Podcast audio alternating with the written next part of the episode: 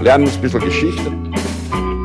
Lernen ein bisschen Geschichte, dann werden Sie sehen, der Reporter, wie das sich damals entwickelt hat. Wie das sich damals entwickelt hat. Hallo und herzlich willkommen bei Geschichten aus der Geschichte. Mein Name ist Daniel. Und mein Name ist Richard. Ja, und wir sind zwei Historiker, die sich Woche für Woche eine Geschichte aus der Geschichte erzählen.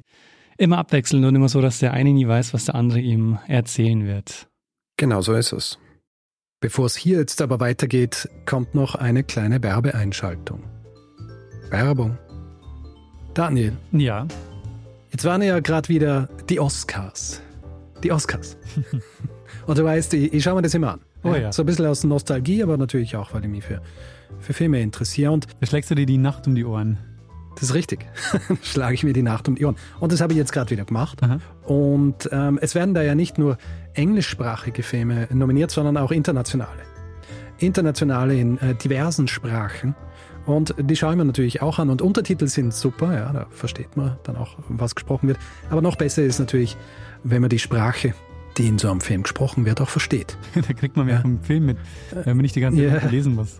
Richtig, und die Feinheiten auch. Ja, man merkt es dann, wenn man einen Film anschaut, wo man eigentlich die Sprache kennt und dann kommt ein Untertitel und dann merkt man, ja, eh verständlich, aber es ist nicht so, es wird nicht alles transportiert, was man transportieren kann. Und deswegen ist es natürlich sinnvoll, wenn man so eine Sprache kann. Und Daniel, wo sorge ich dafür, dass ich diese diversen Sprachen dann auch verstehe? Also ich würde mal vermuten, du hast eine App dafür. Richtig. Nicht nur irgendeine, sondern Babbel. Babbel ist eine preisgekrönte Sprachlern-App, für die die Inhalte von einem Team aus Sprachexpertinnen und Experten erstellt werden, orientiert auch an echten Situationen. Es gibt 14 Sprachen zur Auswahl, darunter zum Beispiel auch Schwedisch, Indonesisch und Türkisch. Und diese alltagsnahen Dialogübungen, die, die ja so auch in Filmen vorkommen können, ja, wo ja äh, wirklich idealerweise das auch so wie im wahren Leben dann auch passiert, diese alltagsnahen Dialogübungen, äh, eigene Spracherkennungssoftware, die die eigene Aussprache dann auch trainiert, das hilft natürlich dann auch immens dabei, so eine Sprache zu lernen. Die Lektionen sind kurz, circa 10 bis 15 Minuten, können auch runtergeladen werden. Das heißt, selbst wenn dein Tag sehr voll sein sollte, es findet sich immer irgendwo eine Möglichkeit, zumindest eine Lektion pro Tag zu schaffen.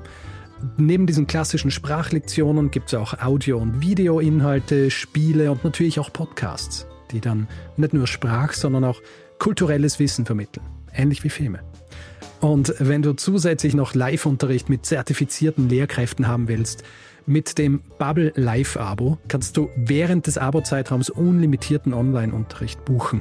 Und für alle, die jetzt auch Filme im Original anschauen wollen, ohne Untertitel, für die haben wir ein Extra mit dem Code Geschichten, also G-E-S-C-H-I-C-H-T-E-N, erhält man für ein sechs Monate Abo gleich noch einmal sechs Monate gratis dazu. Also sechs Monate zahlen, ein Jahr lang lernen.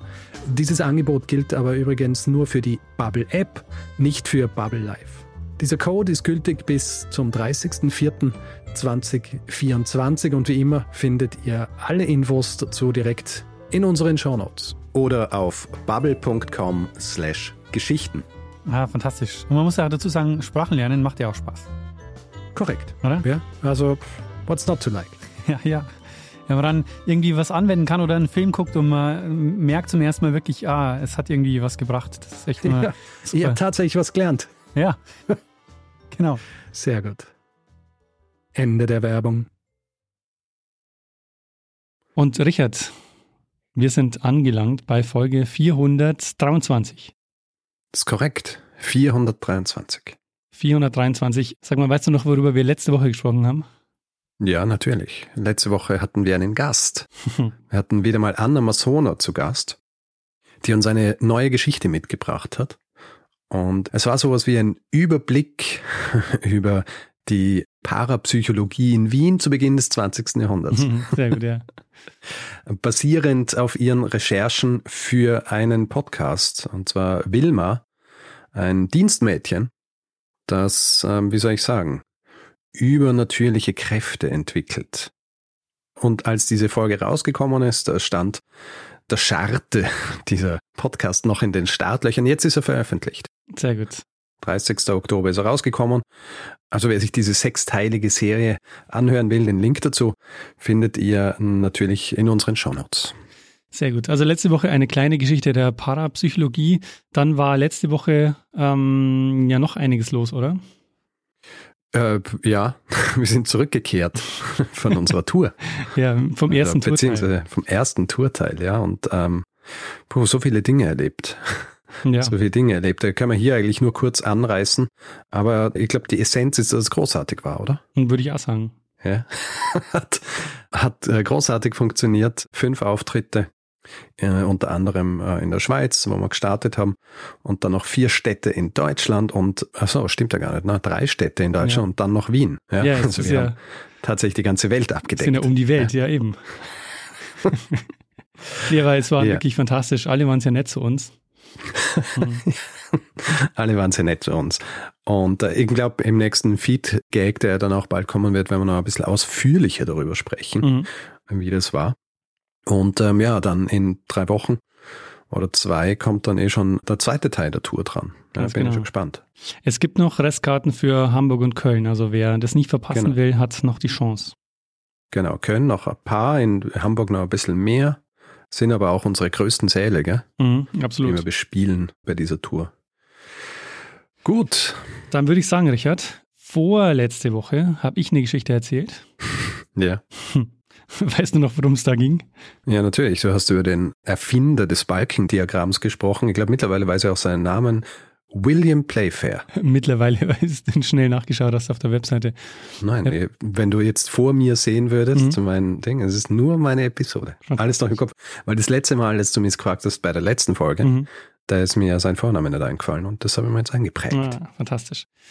Dann würde ich sagen, Richard, ähm, bist du jetzt dran? Gut. Und ich lehne mich zurück und äh, lasse dir die Podcast-Bühne. Gut, Daniel, wir springen ins Jahr 1837. Und Ort des Geschehens ist ein, ähm, ist ein kleines Bauerndorf im Bezirk Hua in der südlichen chinesischen Provinz Guangdong. Wir treffen hier auf Hong Shou-chan, 1814 geboren, ist dieser Mann jetzt 22 Jahre alt und er hat soeben die wichtigste Prüfung seines Lebens zum wiederholten Male nicht geschafft. Hm. Es ist nämlich so, Hong ist ein lokaler Gelehrter, wenn man so will. Also das Dorf, in dem er wohnt und auch die Minderheit von der abstammt, die sind so weit von den Machtzentren Chinas zu jener Zeit entfernt, dass es nur eine Möglichkeit für ihn gibt, aus diesem Leben als Dorflehrer auszubrechen, und zwar indem er die chinesische Beamtenprüfung macht. Mhm. Also wir sind jetzt im China der Qing-Dynastie und in diesem streng reglementierten Qing-China ist diese Beamtenprüfung tatsächlich eine der wenigen Chancen für die, die nicht Teil der herrschenden Klasse sind, aufzusteigen. Also im Grund die Möglichkeit für Gelehrte als Beamten für den Staat zu arbeiten. Und diese Prüfung, die ist zwar nicht unmöglich, aber die Aussichtschancen, sie zu bestehen, die sind sehr gering. Mhm. Ja. Vorbereitungszeit ist im Grunde jahrelang. Ganze Bücher, darunter zum Beispiel die von Konfuzius, müssen auswendig gelernt werden, dann aber auch erörtert werden können. Nur zwei Prozent derer, die antreten, bestehen dann auch tatsächlich diese Prüfung. Ui, zwei Prozent. Zwei Prozent, was wiederum bedeutet, dass wenn es jemand schafft, mhm es im Grunde dann nicht nur ihn selbst, sondern gleich das Dorf oder die Stadt, aus der er kommt oder eigentlich alle, die ihn kennen, auf einen ganz anderen Status erhebt. Mhm. Das heißt, jedes Mal, wenn Hong antritt, fiebert auch nicht nur seine Familie, sondern das gesamte Dorf mit. Und Fieber ist hier jetzt eigentlich eine ganz äh, gute Überleitung, weil Hong, der jetzt diese Prüfung nicht geschafft hat, der erleidet eine Art Schwächeanfall. Also heute würde man wahrscheinlich Nervenzusammenbruch dazu sagen. Es ist so ein Schwächeanfall, dem dann eine, wie soll ich sagen, eine Fiebererkrankung folgt. Er hat Fieberträume und in diesen Fieberträumen, in diesen Fieberträumen sieht er ganz bestimmte Dinge. Zum Beispiel sieht er sich in den Himmel hochsteigen. Er trifft dort im Himmel dann auf einen alten Mann und einen etwas jüngeren Mann. Und dieser alte Mann, der gibt Hong zu verstehen, dass er sein himmlischer Vater sei und der jüngere Mann sein Bruder. Er gibt ihm auch ein Schwert, beauftragt ihn, Dämonen zu beseitigen, die seit Jahrhunderten die Bevölkerung Chinas plagen. Dieser äh, Schwächeanfall geht vorüber und Hong, der denkt nicht viel über diese Visionen, die er hier in diesen Fieberträumern gehabt hat, nach. Aber einige Jahre später springt ihm ein kleines Büchlein in die Augen, das ihm in Kanton, der Hauptstadt der Region heute dieses Guangzhou, zugesteckt wurde, als er im Jahr 1837 dort war, um die Prüfung abzulegen. Hat er immer in diese Stadt reisen müssen. Und dieses Buch, das ist eigentlich eine, eine religiöse Schrift. Ja. Und der Mann, von dem Hongs in den Straßen von Guangzhou erhalten hat, ist ein gewisser Liang Afa, der gemeinsam mit einem westlichen Missionar das Wort des christlichen Gottes verbreitet. Und seit seiner Rückkehr aus Guangzhou war dieses Buch bei ihm zu Hause im Regal gestanden und als es dann Mitte der 1840er Jahre wieder sieht und beginnt darin zu blättern, da fällt es ihm dann plötzlich wie Schuppen von den Augen. Er erkennt jetzt nämlich, dass seine Fieberträume in Wahrheit keine Fieberträume, sondern Visionen waren. Mhm. Ja?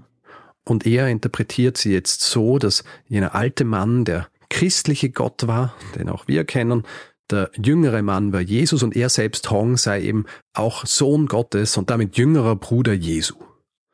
Und die Aufgabe, die er jetzt vor sich sieht, ist das Land China von Dämonen zu befreien und ein Königreich des Friedens zu begründen. Es wird diese Interpretation dieser Visionen sein, die einen Bürgerkrieg auslösen wird, den die Welt bis zu jenem Zeitpunkt noch nicht gesehen hat. Ein Bürgerkrieg, der nach seiner Beendigung konservativ geschätzt ungefähr 20 Millionen Menschen Leben gekostet hat und Millionen mehr ihrer Lebensgrundlage beraubt haben wird. Hm. Daniel, wir werden in dieser Folge über den Taiping-Aufstand sprechen, mhm. der über fast 14 Jahre große Teile Chinas in Atem hielt und die herrschende Qing-Dynastie an den Rand des Abgrunds geführt hat. Also ich freue mich sehr auf die Folge und vor allem deshalb, weil ich mir auch schon öfter überlegt habe, dieses Thema zu machen. Und mir dann immer gedacht mhm. habe, ah, eigentlich kennst du dich da besser aus und ich hoffe mal, dass du es irgendwann machst und deshalb freue ich mich schon, dass du mir die Geschichte erzählst.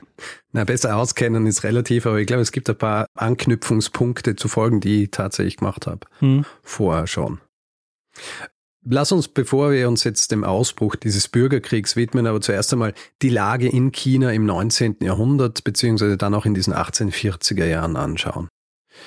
Ein einschneidendes Ereignis nämlich, das China für immer verändern und großen Anteil auch an den weiteren Entwicklungen dieser Geschichte und auch Chinas haben wird, ereignet sich zu Beginn der 1840er Jahre. Vielleicht erinnerst du dich noch, ich habe es äh, nämlich mal in einer frühen Folge verarbeitet, nämlich GAG 34, wo ich über den Teehandel Großbritanniens mit China gesprochen habe. Mhm. Und dieses einschneidende Ereignis, das ich in dieser Folge anspreche, ist der sogenannte Erste Opiumkrieg. Mhm. Vielleicht kurz zusammengefasst für all jene, die unser Werk nicht so, äh, so ausführlich kennen wie wir. Was passiert hier in China? Also noch bis Ende des 18. Jahrhunderts floriert der Handel zwischen Großbritannien und China. China hat nur diesen einen Hafen, der geöffnet ist für den Westen und das ist Kanton beziehungsweise das heutige Guangzhou, so wie es heute heißt. Und China ist zu jener Zeit das riesigste Reich der Welt. Ja. Anfang des 19. Jahrhunderts über 350 Millionen Einwohner, also mehr als 100 Millionen mehr als ganz Europa zusammen. Und auf Waren aus dem Westen sind sie eigentlich nicht angewiesen. Ja?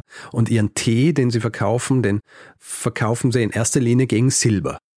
Und die Briten zahlen enorme Summen Silber für ihren Tee. Allerdings kommt den Briten dann einiges dazwischen. Also Unabhängigkeit der USA, dann gibt's unterschiedliche Aufstände in Südamerika, wo der Großteil des Silbers abgebaut wird. Und bald haben sie nicht mehr genug Silber zur Verfügung, um es als Zahlungsmittel zu verwenden. Und sie brauchen ein neues Zahlungsmittel und das wird effektiv Opium, das Rauschmittel sein. Also zu Beginn des 19. Jahrhunderts wird daher damit begonnen, Opium, das in den besetzten indischen Gebieten von den Briten produziert wird, über Unterhändler in China zu verkaufen.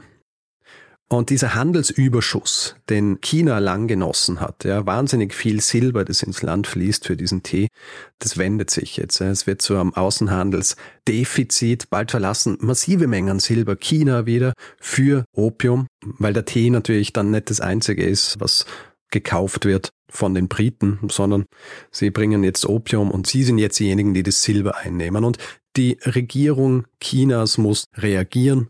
Sie wollen den Opiumhandel unterbinden, sie scheitern dabei und Großbritannien lässt sich dann von Vertretern der Wirtschaft in erster Linie, also wirklich mit einer hauchdünnen Mehrheit im Parlament, im Jahr 1840 in einen Krieg gegen China treiben. Und das ist dann der erste Opiumkrieg. Und die Qing-Dynastie, die ist chancenlos, weil die Briten halt mit der gesamten Macht ihrer Marine ankommen und im Jahr 1842 kapituliert China. Mhm. Und dieser im Jahr 1842 unterzeichnete Vertrag von Nanking, der bringt dem britischen Empire weitreichende Konzessionen durch China. Also zum Beispiel die Abtretung Hongkongs und auch die Öffnung von fünf weiteren Vertragshäfen für den ausländischen Handel. Also diese tiefgreifende Veränderung, äh, tiefgreifende Verletzung eigentlich der chinesischen Souveränität und ist neben massiven Ausgleichszahlungen, die sie jetzt für verloren gegangenes Opium zahlen müssen, die wahrscheinlich schwerwiegendste Veränderung durch diesen ersten Opiumkrieg.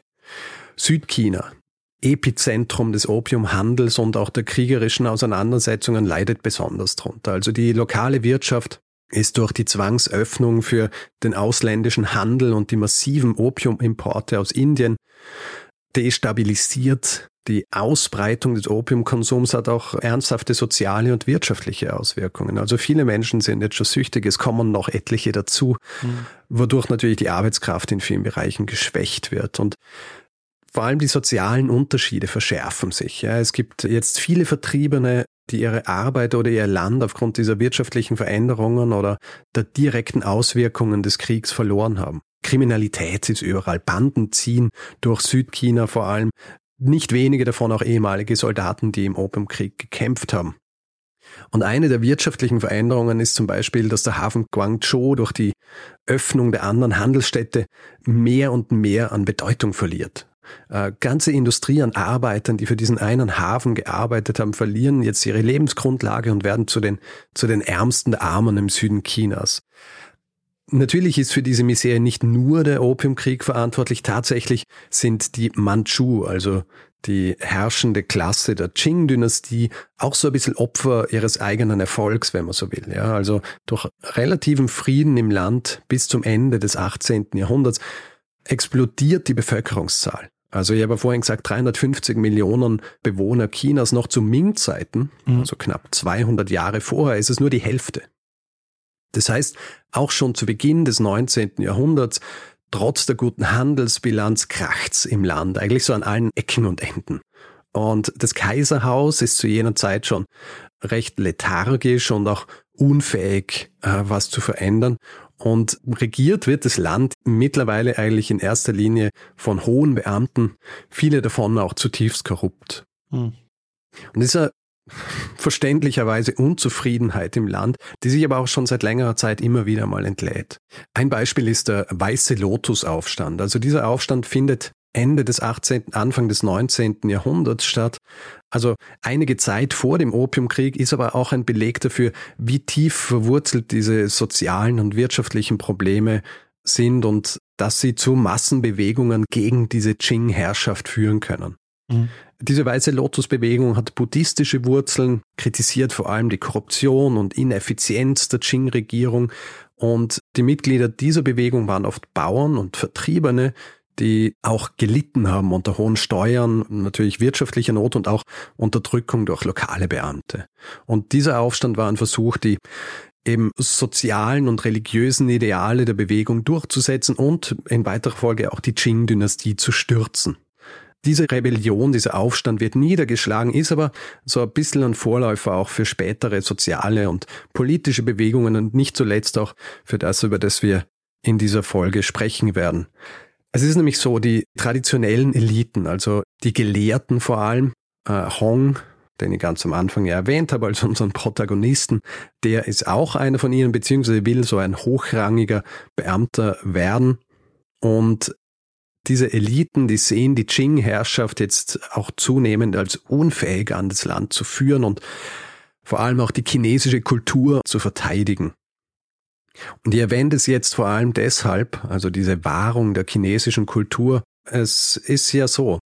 Vielleicht erinnerst du dich an eine weitere Folge, die ich gemacht habe, die sich auch mit der Qing-Dynastie beschäftigt hat. Ist noch nicht so lang her. Geht es um die Anfänge der Qing-Dynastie? Ganz genau. Es war GAG 387 über Nurhaci mhm. und die Entstehung der Mandschu. Mhm. Und die Qing-Dynastie ist ja genau jene Dynastie, die ungefähr 200 Jahre zuvor an die Macht gekommen war, nachdem Nurhaci selbst so einen Eroberungsfeldzug durch China durchgeführt hat. Und diese Qing-Dynastie besteht also jetzt aus Manchu einer kleinen Minderheit im Land. Also sie vertreiben vom Thron ja quasi die Ming-Dynastie, die aus Han-Chinesen besteht. Mhm. Und das heißt, der Kaiser und die Kaiserfamilie sind alles Manchus, die auch nach 200 Jahren noch so als Außenseiter gelten. Ja, sie haben große befestigte Städte in Städten. Ja, sie heiraten auch nur untereinander und es ist ein Umstand, der den weiteren Verlauf dieser Geschichte und vor allem auch der Geschichte des Hong Shou-chan maßgeblich beeinflussen wird. Hong, der jetzt überzeugt davon ist, dass er von Gott die Aufgabe bekommen hat, China zu retten, der identifiziert nämlich jetzt dieses imperiale China als genau jene Dämonen, die er von der Erde tilgen soll. Beeinflusst wird er hier zusätzlich noch von dem Umstand, dass er selbst auch einer Minderheit angehört, nämlich den Hacker. Hacker heißt wörtlich übersetzt Gastfamilien und es ist so eine Bevölkerungsgruppe mit eigener Sprache beziehungsweise einem eigenen Dialekt, aber ansonsten nur lose miteinander verknüpft. Und Hong, der überzeugt zuerst einmal Freunde und Bekannte. Beginnt dann predigend durch die Dörfer zu ziehen und bald sprießen viele kleine religiöse Gemeinden, die sich um ihn bzw. um seine Lehren scharen wie Pilze aus dem Boden. Und es wird dann eine Gesellschaft gegründet, die nennt sich Gesellschaft der Gottesanbeter. Und die erheben dann 1846 schließlich Hong zu ihrem Führer. Mhm. Und seine Glaubensdoktrin. Anfänglich ist es noch so eine Verknüpfung christlicher Lehren mit denen des in China vorherrschenden Konfuzianismus. Er wird dann aber immer radikaler. Also das Wichtigste an seiner Doktrin war natürlich der Monotheismus, ja, der Glaube an den einen und wahren christlichen Gott. Er verfasst eine eigene Schrift, die Bibel des himmlischen Königreichs, die einerseits zwar sehr eng an die christliche Bibel angelehnt ist, aber auch sehr von Hongs Visionen inspiriert ist. Wie verbreitet ist denn eigentlich das Christentum zu dem Zeitpunkt in China? Äh, es ist interessant, weil vor dem Opiumkrieg noch war es recht schwierig für Missionare ins Kernland Chinas einzudringen. Ja, also die haben so wie die Händler irgendwie offiziell bei den ihnen offenen Häfen bleiben müssen und davon hat es nur diesen einen gegeben, aber einige Zeit lang haben die sich schon so heimlich ins Landesinnere gestohlen, wenn man so will. Nach dem ersten Opiumkrieg, also ab 1842, wird das Land mehr geöffnet und es sind jetzt auch mehr Missionare im Land. Mhm. Ja. Und deswegen sind zumindest die Missionare verbreitet. Das Christentum an sich als Religion, die wirklich so praktiziert wird, ist zu jenem Zeitpunkt quasi nicht existent. Mhm. Hong will aber nicht nur religiöse Dinge durchbringen, er hat auch äh, Ansprüche, die Gesellschaft Chinas zu verändern. Also dieser vorhin angesprochene Konfuzianismus, mit dem er sich vorher, also der vorher noch so verknüpft wird mit seinen Lehren, den will er schlussendlich eigentlich loswerden. Konfuzianismus ist über lange Zeit das gewesen, was die politische und auch die kulturelle Ordnung Chinas dominiert hat. Hong betrachtet den Konfuzianismus so wie das Kaiserhaus selbst als veraltet und komplett korrupt, was ja zumindest in Bezug auf das Kaiserhaus nicht ganz unrichtig ist. Und Hong beginnt jetzt auch streng moralische Regeln zu predigen, also kein Alkohol, kein Tabak, kein Glücksspiel, keine Prostitution und vor allem auch kein Opium. Er geht dann noch weiter, Männer und Frauen sollen streng voneinander getrennt leben, sogar in der eigenen Familie. Gleichzeitig will er aber auch Sprache und Bildung revolutionieren. Ja, also das klassische Chinesisch soll durch vereinfachte, vor allem vom gemeinen Volk besser verständliche Sprache ersetzt werden. Im Jahr 1847 werden zwei Mitglieder dieser Bewegung der Gottesanbeter in Auseinandersetzungen mit kaiserlichen Truppen, also Truppen der Qing-Regierung verwickelt, was jetzt auch dafür sorgt, dass diese Gruppe beginnt, sich so zu radikalisieren. Mhm. Ja, vorher ist es in erster Linie so eine religiöse Gruppierung mit ein bisschen, wie soll ich sagen, revolutionären Ansätzen, aber jetzt gibt es die ersten Auseinandersetzungen mit Truppen und sie radikalisieren sich und ab 1850 beginnen sie dann auch tatsächlich Menschen für militärische Zwecke zu rekrutieren. Und die Armut im Süden und die Ferne vom Kaiserhaus, also wirklich geografisch betrachtet, und eben auch diese generelle Unzufriedenheit im Süden Chinas, die sorgen für einen beispiellosen Zulauf. Im Jahr 1851 schließlich ruft Hong Shou-chan dann getragen von mittlerweile Zehntausenden Anhängern das himmlische Königreich des großen Friedens aus. Also Taiping Tanguo. Mhm. Ähm, Taiping ist eben der himmlische Frieden und ich werde in weiterer Folge auch die Mitglieder dieser Seite des Bürgerkriegs auch als die Taiping bezeichnen.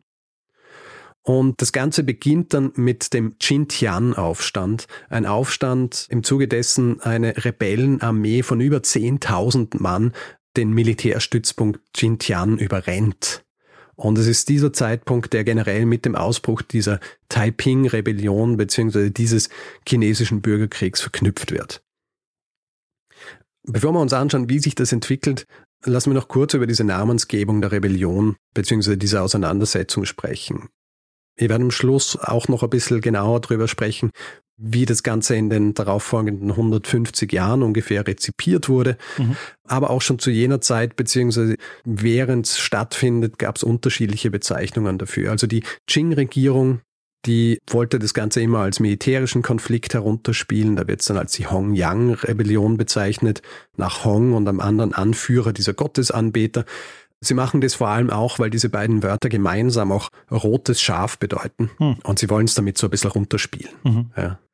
Und die Auseinandersetzung, die jetzt hier noch weiter ausführen werde, die wird dann in weiterer Folge von westlichen Historikerinnen und Historikern vornehmlich als Taiping-Aufstand bzw. Rebellion bezeichnet.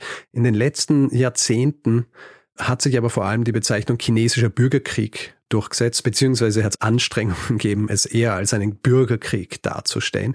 In erster Linie, weil dadurch klarer ausgedrückt wird, dass es nicht in erster Linie nur darum geht, ähm, dass sich jemand in den Kopf gesetzt hat, auf Basis seiner Erleuchtung einen Aufstand anzuzetteln, sondern dass das Ganze das Resultat einer schon seit Jahrzehnten schwelenden Unzufriedenheit der Bevölkerung mhm. war, die jetzt also ihre Entladung in diesem Aufstand findet. Und denen es ja auch wirklich darum geht, die Macht an sich zu reißen, oder? Also die wollen auch wirklich Richtig. die Qing-Dynastie stürzen.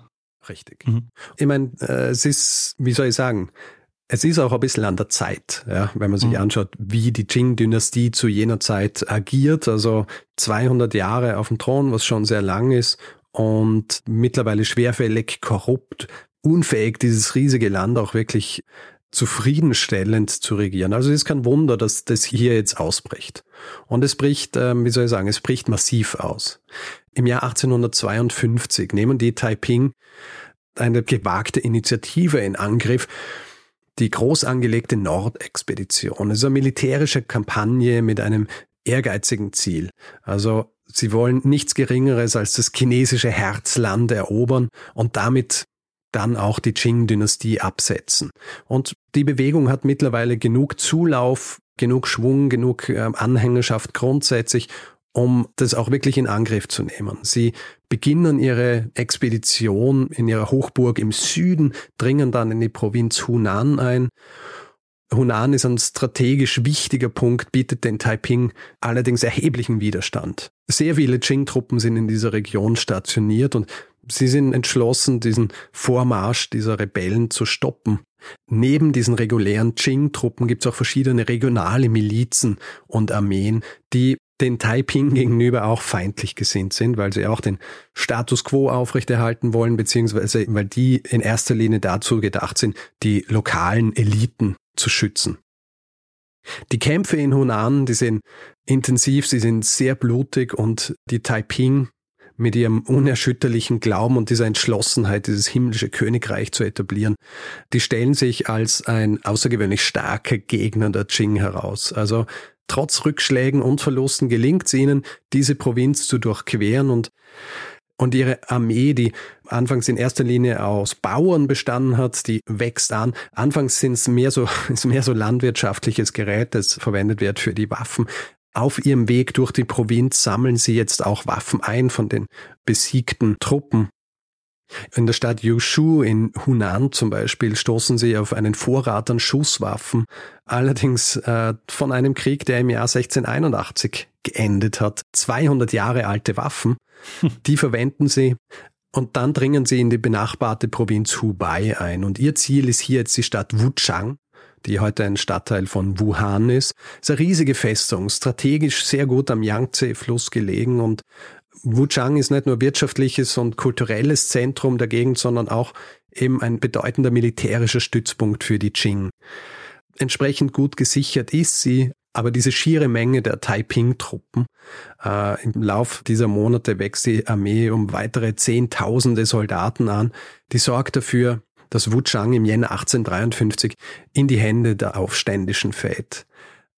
Der Fall von Wu Chang dient jetzt so als ein deutliches Signal für die Stärke und Entschlossenheit der Taiping und sorgt gleichzeitig aber auch dafür, dass immer mehr und mehr Menschen kommen und sich ihnen anschließen. Mhm. Es endet nämlich nicht damit. Also im Frühjahr 1853 machen sie sich auf Richtung Osten. Ihr Ziel ist die Stadt Nanking, ehemals die Hauptstadt des Reichs unter der Ming-Dynastie und außerdem ebenfalls ein bedeutendes kulturelles und politisches Zentrum. Innerhalb von nur 30 Tagen legen sie die 600 Kilometer lange Strecke zu dieser Stadt zurück und brechen dann im März 1853 durch die äußeren Mauern der Stadt und einen Tag später nehmen sie dann die gesamte Stadt. Und die Taiping in ihrem Eifer, die Dämonen zu töten, so wie Gott sie ihnen gesagt hat, sie töten alle Mandschus, die sich noch nicht selbst getötet haben in dieser Stadt. Alle anderen Einwohner der Stadt werden verschont, solange sie ein bestimmtes Zeichen an die Tür ihrer Behausung machen. Aber grundsätzlich wird hier wahnsinnig viel Blut vergossen und auch nicht in erster Linie das Blut von Soldaten, sondern auch viele Zivilistinnen und Zivilisten. Mhm. Nanking ist jetzt also in den Händen der Taiping und neun Tage später, nachdem sie dort eingedrungen sind und die Stadt übernommen haben, am 29. März 1853, betritt jetzt Hong Shou-chan die Stadt. Oder genauer, er betritt sie nicht, sondern er wird in einer Sänfte von 19 Trägern in diese Stadt getragen, bekleidet mit einer gelben Robe und gelben Schuhen. Und Nanking wird jetzt als die Hauptstadt des Reichs ausgerufen. Der Name wird auf Tianjin, also himmlische Hauptstadt, geändert. China hat jetzt effektiv einen Kaiser unter den Qing und ein eigenes Königreich unter den Taiping. Und es ist nicht irgendein Königreich, sondern es ist das Paradies auf Erden, wie sie es bezeichnen. Ob es wirklich sein wird, erzähle ich dir gleich. Vor will ich aber noch auf die Frage eingehen, wie reagieren eigentlich die westlichen Mächte drauf? Also natürlich sind all diese Entwicklungen an den ausländischen Mächten im Land nicht so einfach vorübergegangen, es ist aber nicht so ganz klar, wie sie reagieren sollen. Ja. Also allen Überlegungen voran natürlich die wirtschaftlichen, vor allem von Großbritannien. Was passiert, wenn die Qing ihren Platz am Thron verlieren? Schadet das dem Geschäft? Und das ist wirklich das, was vorherrscht in den Gedankengängen der Briten. Andererseits ist es aber auch so, hier ist jetzt jemand, der vorgibt, der zweite Sohn Gottes zu sein. Ja? Ähm, das heißt, in der Theorie, falls die Taiping erfolgreich wären, könnte China zu einem christlichen Land werden ist natürlich für Großbritannien auch eine etwas verlockende Aussicht. Ich glaube, sie bleiben bei der Qing-Dynastie, weil sie die im Griff haben. Hm. Anfangs ist es so, dass sie sich zurückhalten. Ja? Mhm. Also in den ersten Jahren dieses Konflikts halten sie sich zurück, bleiben neutral, warten ab. Unter anderem auch, weil die Briten ab 1853 ganz woanders beschäftigt sind. Mhm. Und zwar im Krimkrieg. Mhm. Ja, also 1853 bricht der Krimkrieg aus. Das ist eine Auseinandersetzung, über die ich schon zwei Folgen gemacht habe. GRG 290, Angriff der leichten Brigade und GRG 301 über Mary C. Cole. Das bedeutet, dass England jetzt wenig Interesse daran hat, direkt in China einzugreifen. Warte mal, Richard. Du hast vergessen, dass du eine Trilogie angekündigt hast. Das habe ich nicht vergessen, aber nachdem ich die dritte noch nicht gemacht habe, äh, kann ich sie natürlich auch nicht als Folge erwähnen. Ja. Das, diese Bücher liegen hier neben meinem Bett, da muss man den richtigen Zeitpunkt finden. Jedenfalls für die Briten ist es, wie soll ich sagen, eine vernünftige Art und Weise, mit diesem Konflikt umzugehen.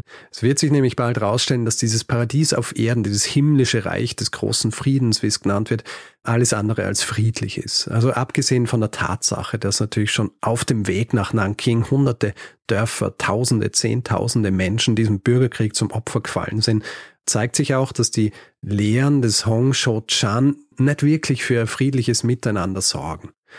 In der Theorie klingt's nicht so schlecht, also für jemanden, der strenge Theokratien schätzt. Also die Organisation verläuft anfangs so nach traditionell chinesischen Mustern, aber natürlich so beeinflusst von den Visionen und Lehren von Hong. Also Hong Shouchan, er nennt sich selbst zum himmlischen König, steht an der Spitze dieser hierarchischen Struktur und unter ihm gibt es dann eine Reihe von Königen, die unterschiedliche administrative und religiöse Funktionen ausüben.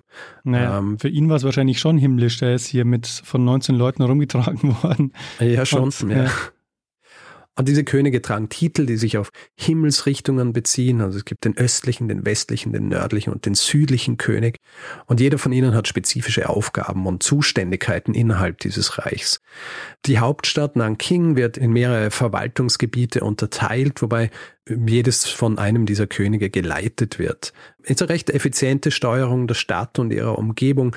Es wird auch versucht, so eine Art bürokratische Verwaltung aufzubauen, die in vielen Aspekten auch so ans traditionell chinesische Verwaltungssystem erinnert, führt aber auch neue Elemente ein. Und ein bemerkenswertes Merkmal dieses Taiping-Reichs ist das Streben nach sozialer Gleichheit, also zumindest auf dem Papier.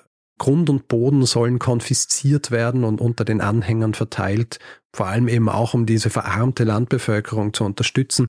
Das Ganze steht dann auch so im Einklang mit den Taiping-Prinzipien der Gemeinschaft und der Gleichheit. Religiös gesehen wird das Christentum zumindest in dieser Interpretation der Taiping zur Staatsreligion erhoben. Also tägliche Gebete, Bibelstudien, Gemeinschaftsgottesdienste sind jetzt fester Bestandteil dieses Lebens in Nanking traditionelle chinesische Praktiken, also Kulte und auch Symbole, die werden nicht nur abgelehnt, sondern dann auch verboten. Also du kannst dich nicht den Taiping anschließen und dann weiter den Konfuzianismus betreiben.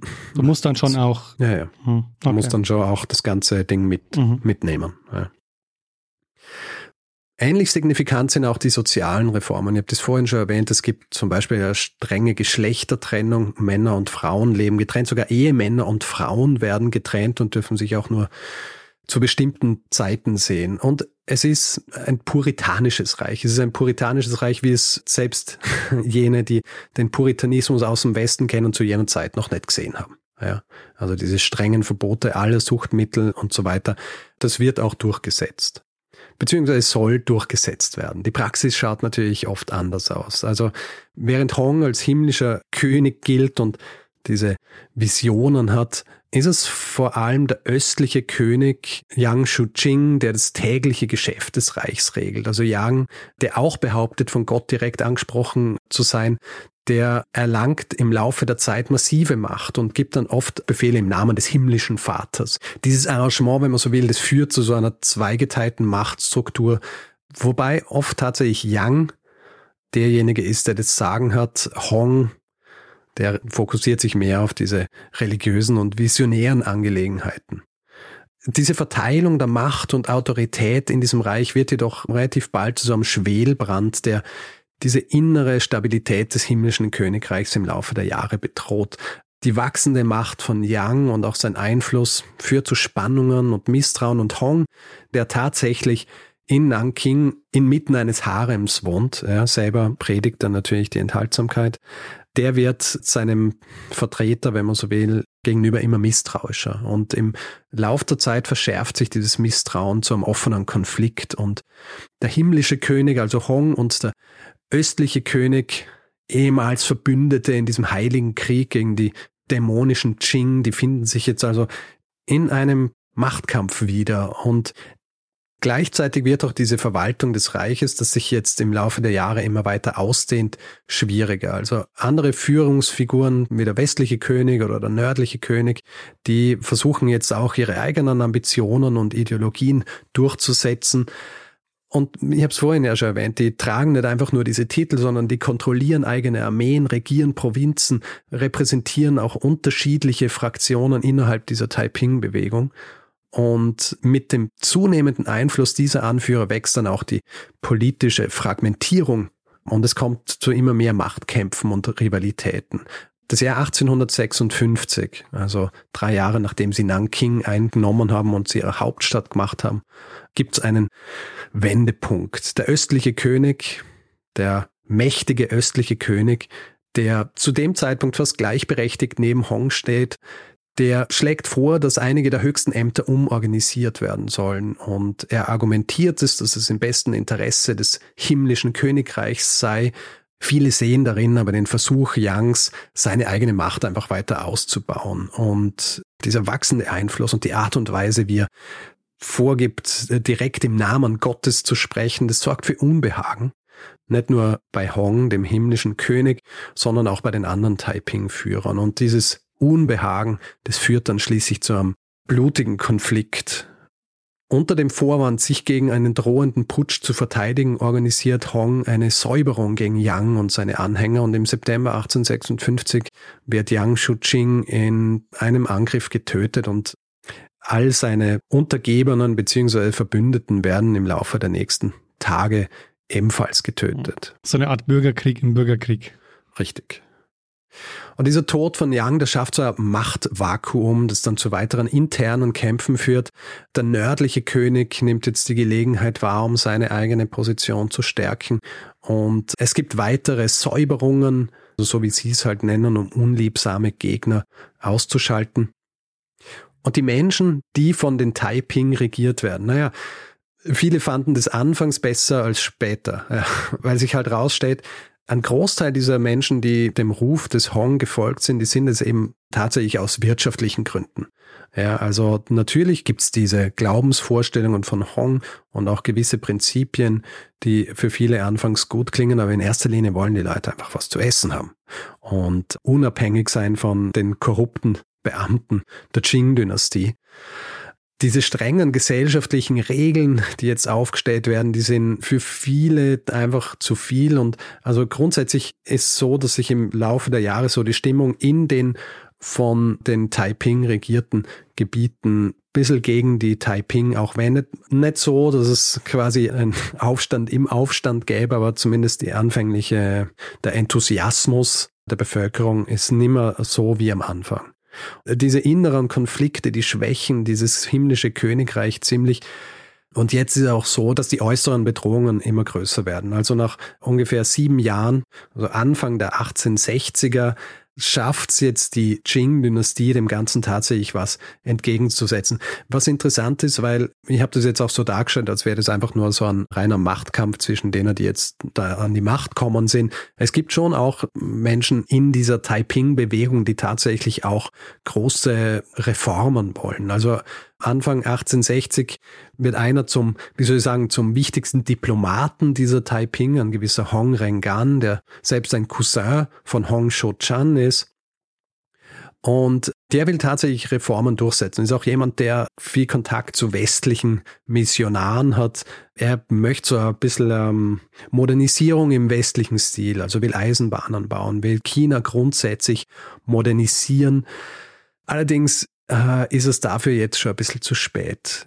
Die Qing-Dynastie, die ja anfangs von der Macht und auch dem Eifer der Taiping überrumpelt war, die konsolidiert sich jetzt und sie organisieren eine Gegenoffensive.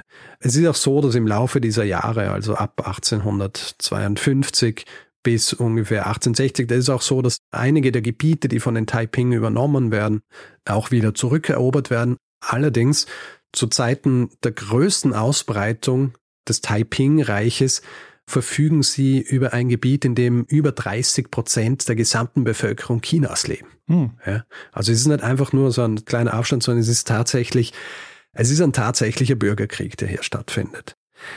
Die kaiserliche Armee hat es allerdings schwer, eine Gegenoffensive zu starten, abgesehen davon, dass die größte Armee davon sehr schwerfällig und korrupt ist, eben auch historisch gewachsen, wenn man so will, haben sie auch mit anderen ausbrechenden Rebellionen oder Aufständen im Land zu kämpfen. Gleichzeitig werden sie in einen weiteren Krieg getrieben mit Großbritannien zwischen 1856 und 1860 und das ist der zweite Opiumkrieg. Großbritannien und Frankreich ziehen jetzt also wieder in den Krieg gegen China. Dazu kommt auch, dass der Kaiser Chan Feng, der auf dem Thron sitzt zu jenem Zeitpunkt, als der Bürgerkrieg ausbricht, dass der im Jahr 1861 stirbt. Mit nur 30 Jahren auf den Thron kommt jetzt sein minderjähriger Sohn und effektiv wird das Land jetzt einmal von einem Konsortium aus, aus acht Personen regiert. Mhm. Deswegen stützt sich die Qing-Dynastie jetzt auf einen General, der eine lokale Armee aufbaut. Das ist Zheng Yofan, ein Gelehrter und Militärstratege der Qing und der übernimmt jetzt die Initiative und formt die Hunan-Armee oder auch Shang-Armee, die sich aus regionalen Kräften und Freiwilligen zusammensetzt. Ich habe gesagt, es ist nicht so selten, dass es auch diese lokalen Armeen gibt, die vor allem die lokalen Eliten unterstützen sollen. Unter seiner Führung entwickelt sich diese Armee zu der Hauptkraft im Kampf gegen die Taiping. Währenddessen, und wir sind ja jetzt in den 1860er Jahren, wenden sich jetzt wieder die Augen des Westens auf China, das hier ganz offensichtlich von einem Bürgerkrieg gebeutelt ist, vor allem Großbritannien. Krimkrieg ist seit 1856 vorbei, die haben jetzt wieder mehr Ressourcen, die erkennen jetzt, dass es wahrscheinlich doch besser wäre, wenn eine halbwegs starke Qing-Dynastie an der Macht bliebe. Ja, also dieser Gedanke, dass sie eventuell ein christliches China bekämen, der wird nicht mehr weitergeführt, vor allem nachdem auch hoffnungsvolle Missionare nach Nanking gekommen waren. Also die, die sich gedacht haben, ah ja, das ist wirklich ein himmlisches Königreich, das ist ja ideal für mich als Missionar. Viele müssen erkennen, dass dieser religiöse Eifer verknüpft, aber mit den doch sehr, wie soll ich sagen, idiosynkratischen Visionen des Hong nicht das ist, was sie erwartet haben. Mhm. Außerdem, also von einem nominell christlichen Land oder Reich, wenn man so will. Es ist ja auch ja. so, dass er sich ja auch als Gott gesehen hat, oder? Er hat sich als den Gott Bruder. Jesu.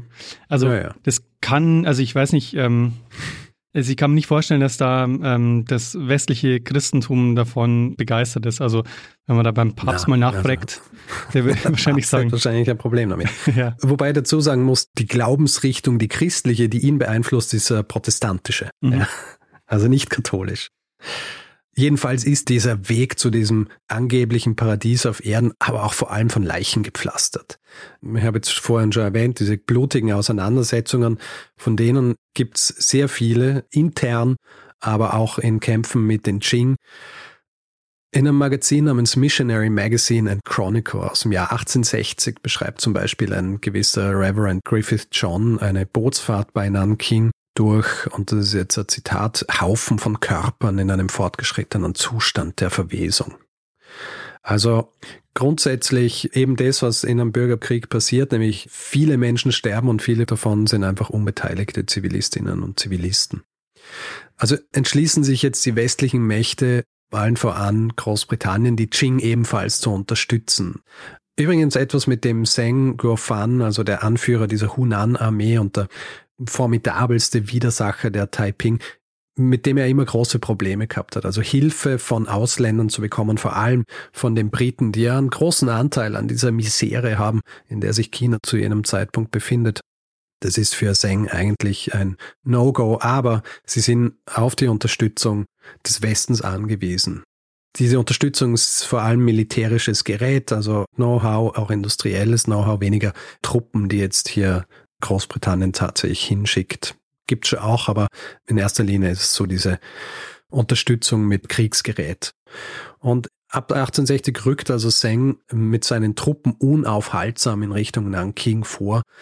Und sowohl die Qing-Armeen als auch die Taiping-Armeen die nehmen keine Gefangenen. Ja, also im wahrsten Sinn. Diese Region erlebt in diesen Jahren einige der, der intensivsten und blutigsten Kämpfe dieses gesamten Aufstands. Also mhm. Städte und Dörfer, ehemals florierende Gemeinden, die werden zu Schlachtfeldern. Äh, viele werden belagert, eingenommen, geplündert, zerstört und die Zivilbevölkerung leidet natürlich enorm drunter. Also Zehntausende verlieren hier ihr Leben, andere fliehen die Dinge, die halt mit Krieg einhergehen, die treten jetzt auch auf, also Hungersnöte, Seuchen breiten sich aus, äh, das Ackerland verödet, Handelsrouten werden unterbrochen und diese ehemals blühende Region des Yangtze-Deltas, in dem wir uns hier befinden, also im Grunde das wirtschaftliche Kernland Chinas, wird ins Chaos gestürzt. Also Handel und Landwirtschaft brechen zusammen.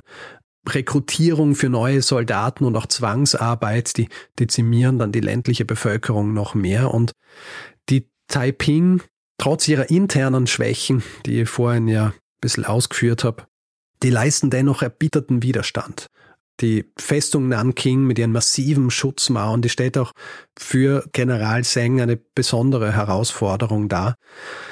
Aber schlussendlich landen sie vor den Toren dieser Stadt und unterstützt wird diese Hunan-Armee jetzt auch noch durch eine weitere so lokale Armee, die Huai-Armee unter Li Hongshang. Das heißt also, zwei dieser großen lokalen Armeen sind jetzt die, die dabei sind, die Taiping in die Knie zu zwingen. Und im Jahr 1864 hat Zheng Nanking dann völlig eingeschlossen.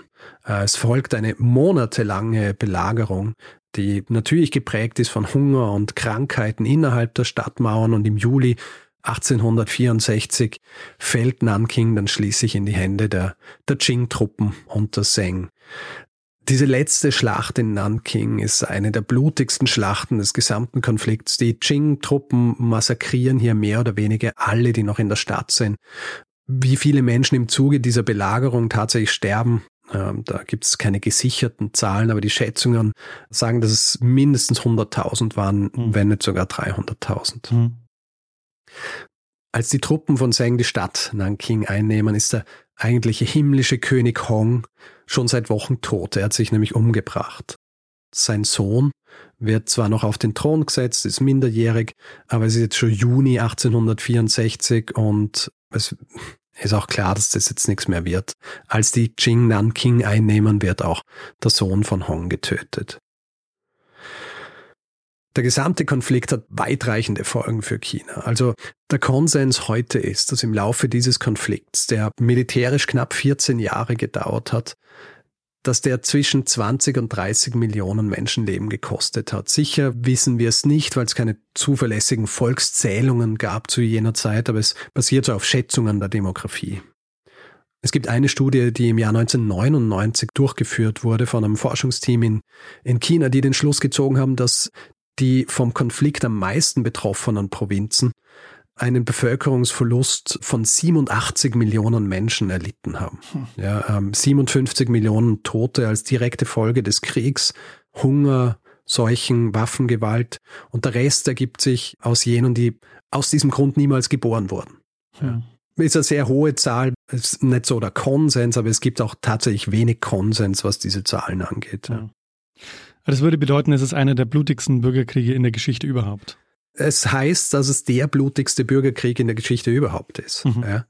Angesichts dieser Zahlen ist es eigentlich verwunderlich, dass die Qing-Regierung danach weiterhin an der Macht bleibt. Und es sind nämlich nicht nur ein paar Jahre, die sie noch an der Macht bleiben, sie bleiben noch fünf Jahrzehnte in der Macht, bis sie dann bei einer weiteren Rebellion im Jahr 1911 dann abgesetzt werden.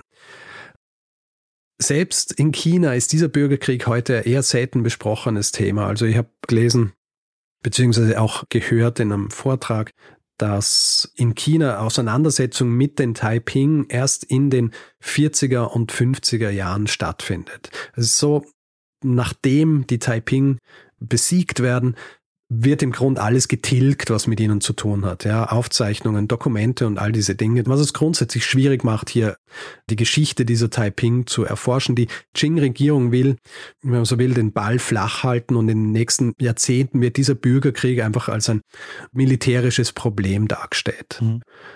Die Briten, die sich ja doch noch aufraffen konnten, die Qing zu unterstützen, die stellen sich in den nächsten Jahrzehnten so ein bisschen als die Helden dieser Intervention dar. Ja, also der Aufstand wird als so ein anarchischer Versuch dargestellt, die bestehende Ordnung und damit auch die wirtschaftlichen Interessen Großbritanniens zu zerstören dass Großbritannien selbst einen großen Anteil daran hat.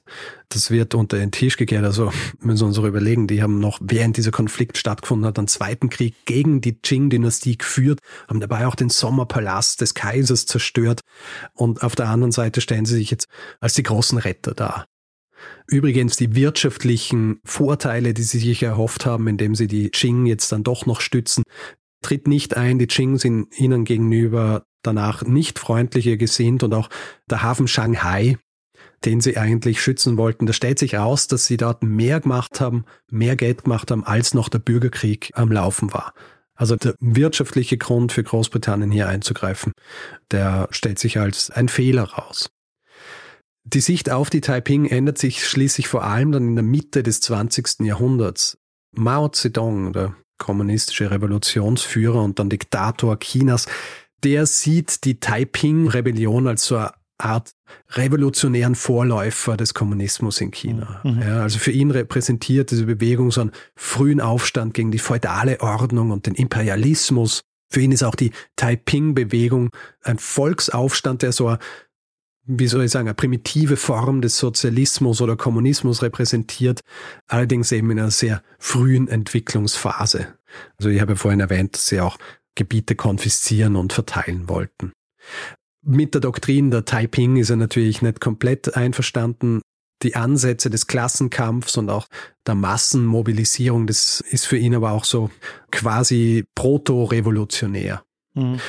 Aber mit dem Religiösen hat er sich wahrscheinlich auch nicht so anfreunden können. Nein, auch nicht.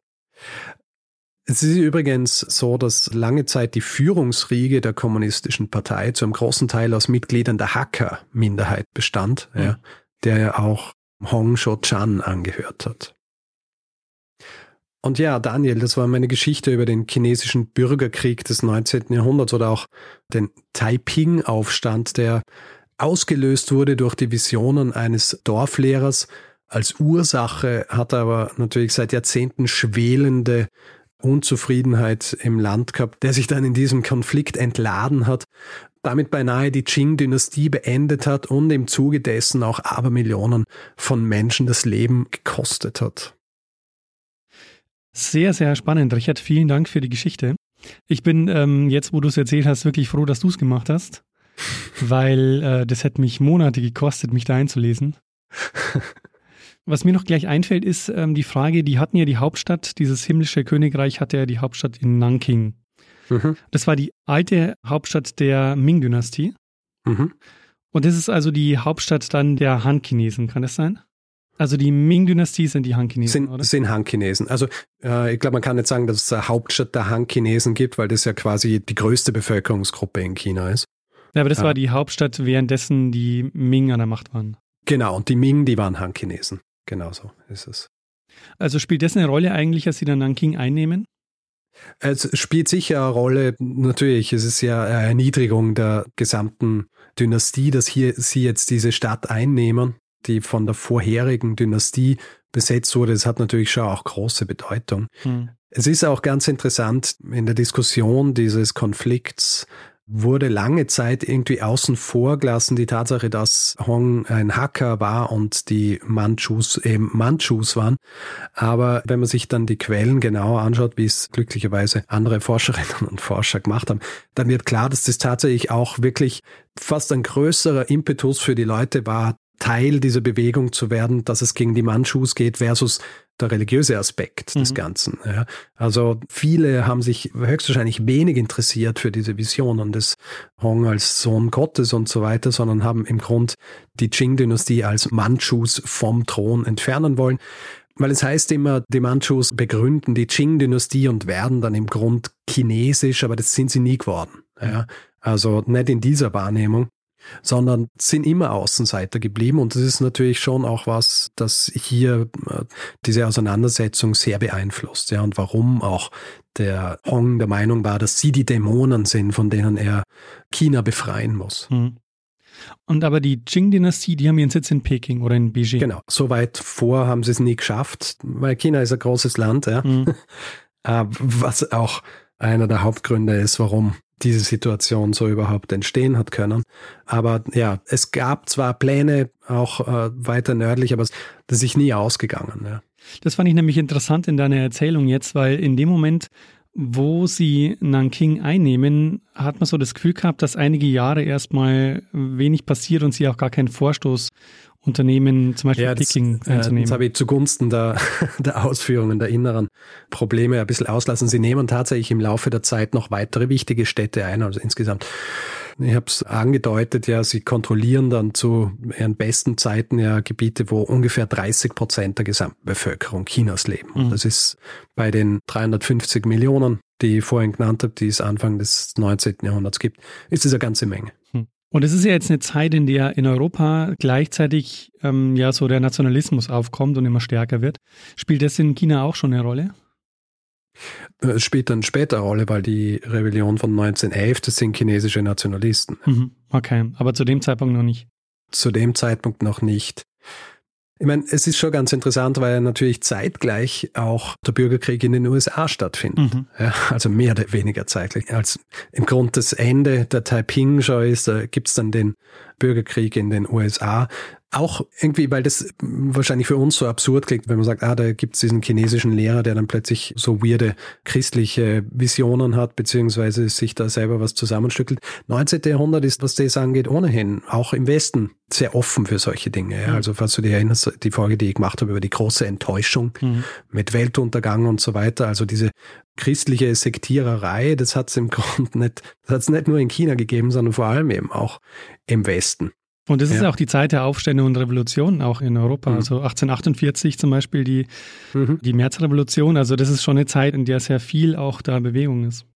Ja, ich habe mal eine Folge gemacht über Japan zu jener Zeit, als ja der Beginn der Meiji-Restauration stattfindet.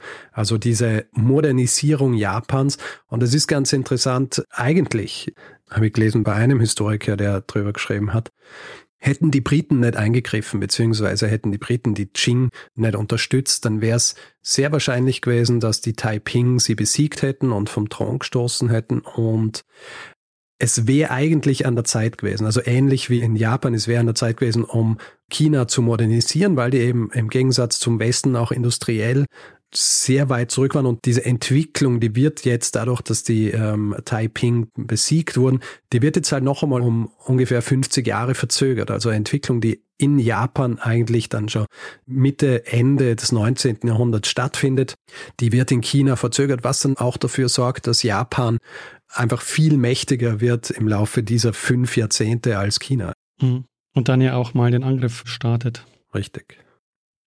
Was ich ja faszinierend finde, und du hast jetzt vorhin schon angedeutet, dass es offenbar zu dem Zeitpunkt, also 1860er Jahren, noch keine Eisenbahn in China gab. Und das Faszinierende ist ja, du hast dieses riesige Reich und man fragt sich ja, wie schaffen die es wirklich über Jahrhunderte, das so zusammenzuhalten? Also klar, man mhm. merkt schon, es gibt immer wieder Aufstände so an allen Ecken und Enden, aber trotzdem gelingt es ihnen ja über Jahrhunderte, das Reich zusammenzuhalten. Ja, aber halt in unterschiedlichen Ausformungen. Also was ja hier auch sehr interessant ist an dem Ganzen, die Qing-Dynastie ist ja im Grunde auch das Resultat eines Aufstandes. Mhm. Ja? Also die ist ja auch hervorgegangen aus dem Aufstand beziehungsweise dem Feldzug Nurhajis gegen die bestehende Dynastie, die er dann ablöst. Ja, also ich glaube, es ist immer Teil der Geschichte Chinas gewesen, dass diese Dinge dann auch die weiteren Geschicke des Landes beeinflussen und eben auch auf eine sehr tiefgreifende Art und Weise, wie zum Beispiel, dass eine ganze Dynastie abgelöst wird. Mhm. Also es wäre nicht außergewöhnlich gewesen, wenn die Taiping tatsächlich gewonnen hätten ja, und dann die neue Dynastie gestellt hätten. Aber auch dann hätten sie dieses riesige Reich gehabt. Ja, also es wäre. Es gab ja Ideen, hier Reformen durchzuführen, also vor allem eben auch Eisenbahn zu bauen und dieses äh, bisschen mehr in Richtung Westen zu gehen, was die Industrialisierung angeht. Aber wie gesagt, das ist äh, nicht Geschichte, sondern nur Spekulation. Aber hätte natürlich sein können, wenn sie gewonnen hätten und sich diese Bestrebungen durchgesetzt hätten, dann wäre China wahrscheinlich auch um einige Jahrzehnte früher äh, modernisiert worden. Hm. Ja, ähm, sag mal, hast du einen Hinweis bekommen? Ich habe tatsächlich über die Jahre ein paar Mal den Hinweis darauf erhalten von Lars, von Christoph, von Marc, noch auf Twitter damals und von Konstantin. Bin jetzt aber irgendwie vor kurzem irgendwo habe ich drüber gelesen und dann habe ich gedacht, ah, vielleicht mache ich das einmal. Weil es ist eben so interessant. Ich habe gehört von diesem Typing-Aufschlag, aber nur den Namen und so weiter und dann halt mhm. überflogen mhm. die Hinweise und habe mir gedacht, ja, interessant. Aber ich meine, es ist ein massiver Konflikt des 19. Jahrhunderts gewesen mhm. und wird bei uns ich meine, im Westen ohnehin chinesische oder asiatische Geschichte nicht so verbreitet, aber auch in China lange Zeit einfach nicht so richtig wahrgenommen als, als dieser große Konflikt, der er war. Vor allem eben auch, weil dann natürlich, nachdem sie besiegt worden sind, ist äh, viel zerstört worden von dem. was über sie geschrieben worden ist oder was von ihnen geschrieben worden ist. Mhm. Jedenfalls, Literatur gibt es einige relativ neue, oder relativ neue ja zumindest, Werke.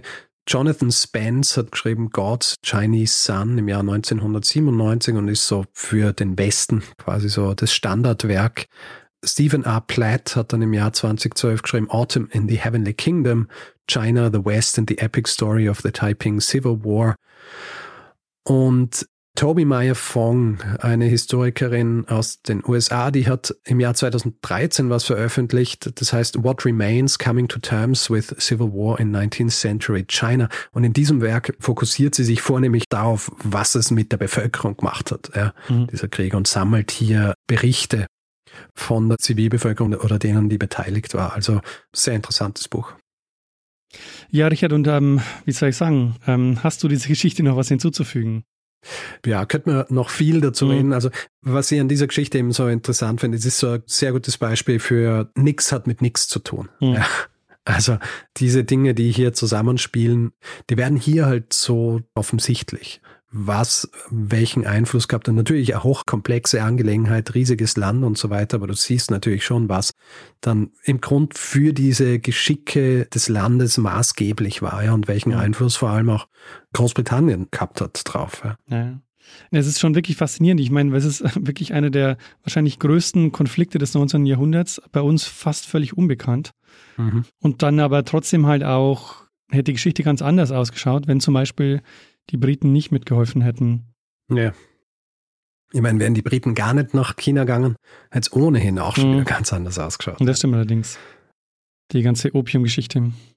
Ja, ich meine, die Opiumgeschichte, das ist auch so völlig absurd, wenn man sich das überlegt. Mhm. Ja. Also, dass sie hier wirklich für Drogenschmuggler zwei Kriege angezettelt haben nicht nur einen, sondern zwei. Und ich meine, es ist ja auch nicht so, dass in Großbritannien das nicht so rezipiert worden wäre, ja, weil ja. ich vorhin auch gesagt habe, eine hauchdünne Mehrheit im Parlament sorgt dafür, dass sie in Krieg ziehen. Viele haben schon gewusst, dass das natürlich absolut falsch ist. Mhm, ja. Ja, Aber ja, wirtschaftliche Interessen haben dort einfach den Ton angegeben. Ja, ja, die hatten ja auch keinen Skrupel, ein ganzes Land unter Drogen zu setzen. Richtig. Solange, mhm. solange die Bottomline stimmt. Mhm. Ja, dann würde ich sagen, Richard, äh, lassen wir es doch gut sein für heute mhm. und geben dem einen das letzte Wort. Nee. Machen wir einen kleinen Feedback-Hinweis-Block. Machen wir das. Gut, wer Feedback geben will zu dieser Folge oder anderen, kann das per E-Mail machen. Feedback at geschichte.fm kann es direkt auf unserer Website machen. Geschichte.fm kann es auf den unterschiedlichen Social Media Plattformen tun. Dort heißt man Geschichte FM. Wer uns auf Mastodon folgen will, einfach geschichte.social in einem Browser eingeben, landet man direkt auf unserem Profil. Und wer uns reviewen will, Sterne vergeben und all solche Dinge, kann es zum Beispiel auf Apple Podcasts tun oder einfach überall, wo man Podcasts bewerten kann. Wer uns nicht nur hören, sondern auch lesen will, hat die Möglichkeit, ein Buch zu kaufen. Das heißt Geschichten aus der Geschichte. Gibt es überall im gut sortierten Buchhandel. Sagt man das so? Ja. Denk schon. Mhm. Gut sortierten Fachhandel. Naja. Merch gibt es unter geschichte.shop und wer diesen Podcast werbefrei hören will, hat zwei Möglichkeiten. Und zwar bei Apple Podcasts gibt es den Kanal Geschichte Plus, den man abonnieren kann und bei Steady kann man sich den Feed kaufen für vier Euro im Monat. Da gibt es alle Infos unter geschichte.fm slash steady. Wir bedanken uns in dieser Woche bei Mitra, Fabian, Laura, Oliver, Günther, Martin, Sofian, Sebastian, Judith, Markus, Christian, Annika, Dirk, Steve, Oliver, Janosch, Carsten, Friedegard, Florian, Nicola und Daniel. Vielen, vielen Dank für eure Unterstützung. Ja, vielen herzlichen Dank und vielen Dank an Lene Kiebal fürs Schneiden dieser Folge. Tja, Richard, dann würde ich sagen, äh, machen wir doch das, was wir immer machen, oder? Genau, geben wir dem einen das letzte Wort, der es immer hat, auch bei unseren Live-Auftritten. Bruno Kreisky. Lernen ein bisschen Geschichte. Lernen ein bisschen Geschichte, dann werden Sie sehen, der Reporter, wie das sich damals entwickelt hat. Wie das sich damals entwickelt hat.